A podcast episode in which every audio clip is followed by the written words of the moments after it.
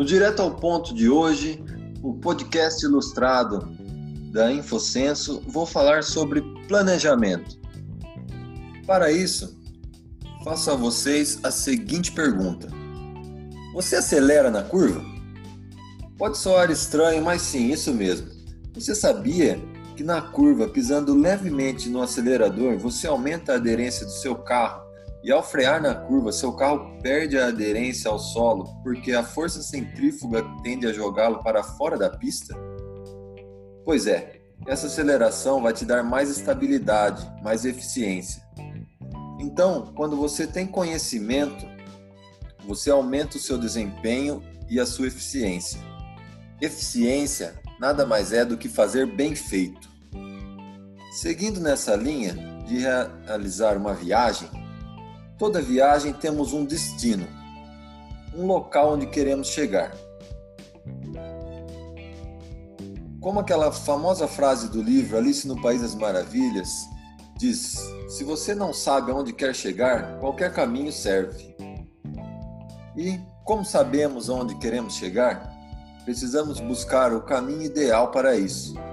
E mais do que definir o objetivo e as metas para atingir esse objetivo, precisamos ter um plano. Quando viaja, você pensa se vai de carro, ônibus, avião, metrô, olha o preço de passagens, pedágios, se você pode dividir com alguém ou não. Para empresas, vou abrir um parênteses aqui para falar de plano de negócios. O plano de negócios é a primeira coisa do planejamento. Existem vários modelos de plano de negócios. É muito importante ter, mesmo que sua empresa seja muito pequena. Aliás, mesmo até que ela ainda não exista. Eu apoio e utilizo na minha consultoria um modelo de plano de negócios bem visual, para que você possa revisitar sempre que quiser. No plano de negócios, você tem a lógica da criação, a entrega e a captura de valor que o seu negócio traz para o seu cliente. Portanto, o foco ao fazer um plano de negócio é nas dores do seu cliente, ou seja, nas necessidades que o seu nicho de clientes tem e que o seu produto é capaz de suprir.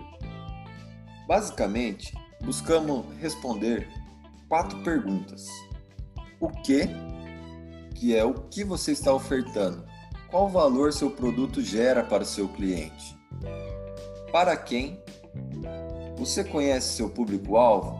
Quem são? Quais as características? Sabe por onde encontrá-los? E como oferecer os seus produtos? Como? Como aqui é em relação à sua infraestrutura. Para fazer o seu produto, quais recursos você precisa? Quais atividades chaves da sua empresa? Por último, quanto? Quanto custa para fazer o seu produto? Quanto custa para o seu negócio se manter? E de que forma você irá gerar receita? Lógico que poderia falar muito mais de plano de negócios, mas o foco aqui é planejamento. Posso entrar mais a fundo em outro dia e falar especificamente de plano de negócios. Mas agora então vamos voltar à nossa viagem. Eu falei sobre o começo da jornada, sobre ter um destino, um objetivo que se deseja alcançar. E também sobre acelerar na curva. A intensidade que eu devo acelerar depende muito do que vem depois da curva também. Por isso, falamos em ter um planejamento para ampliar a sua visibilidade. Se eu sei o que vem depois da curva, se eu conheço o caminho que vou prosseguir, consigo passar de forma mais eficiente e serei eficaz. Ao fazer um planejamento, estamos acreditando que o futuro pode ser melhorado por uma intervenção ativa no presente. Apesar de não ter controle sobre o futuro, né, o que você faz agora terá gigante influência no seu futuro. É a famosa lei da semeadura.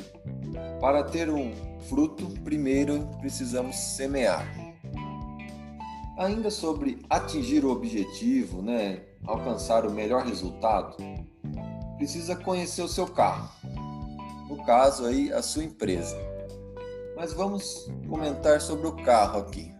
Quando vai viajar, você verifica. É, o seu carro é novo? Fez revisão?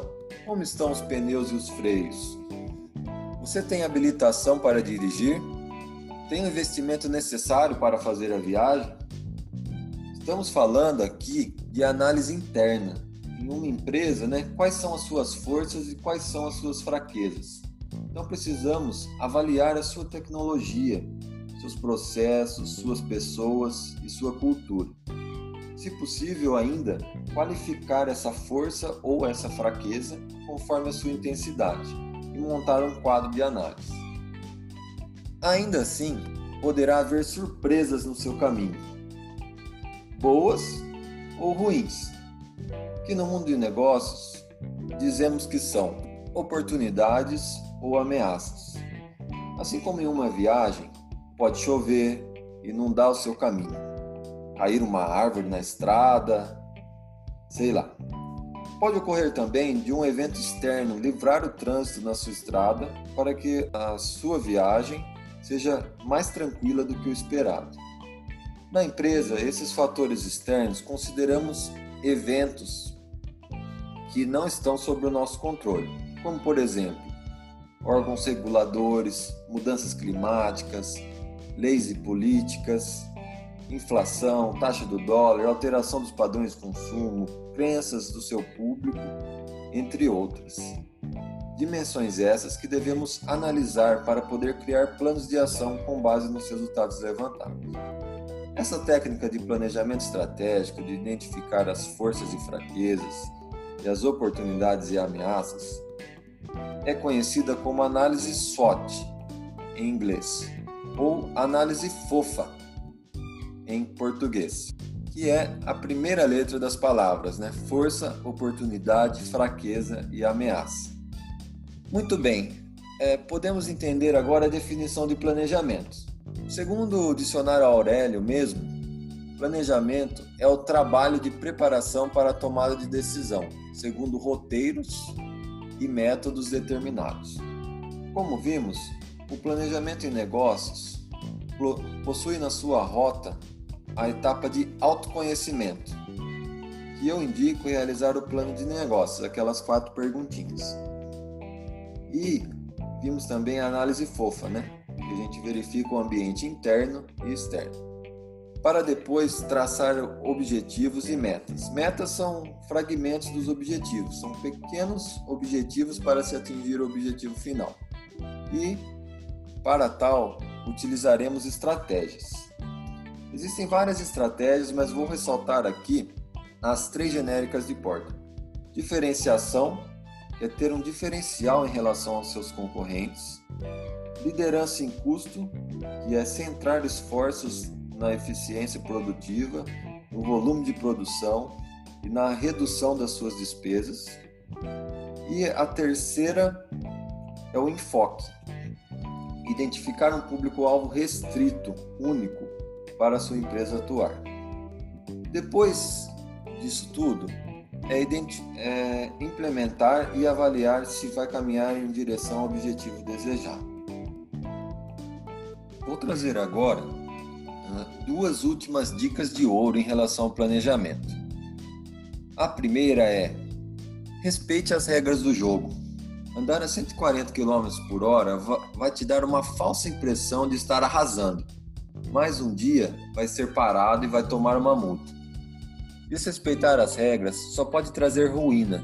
Pode perder a sua habilitação, ter prejuízo financeiro, perder hora do compromisso ou pior, ferir pessoas e até a própria vida. Siga o caminho com segurança e planejamento, que terá desempenho de causar inspiração. A segunda dica é o seguinte: o comparativo aqui é o seguinte. Quando você está em uma moto, mobilete que seja, é muito mais fácil acertar a direção ou desviar de obstáculos do que quando se dirige uma carreta, um caminhão ou um ônibus. Na empresa não é diferente. Quanto maior a sua estrutura, mais lento será a sua mudança. Importante: esse planejamento deve ser revisto. Assim como em uma estrada, a viagem é diferente a cada dia. Pode surgir novas rotas, pontes, túneis ou até outros meios de transportes que poderão te auxiliar a chegar ao seu objetivo. Então, fique ligado e tenha uma ótima viagem. Muito obrigado, curta, compartilhe, indique novos temas que quero trazer conteúdos cada vez mais incríveis para vocês. Um grande abraço e até a próxima.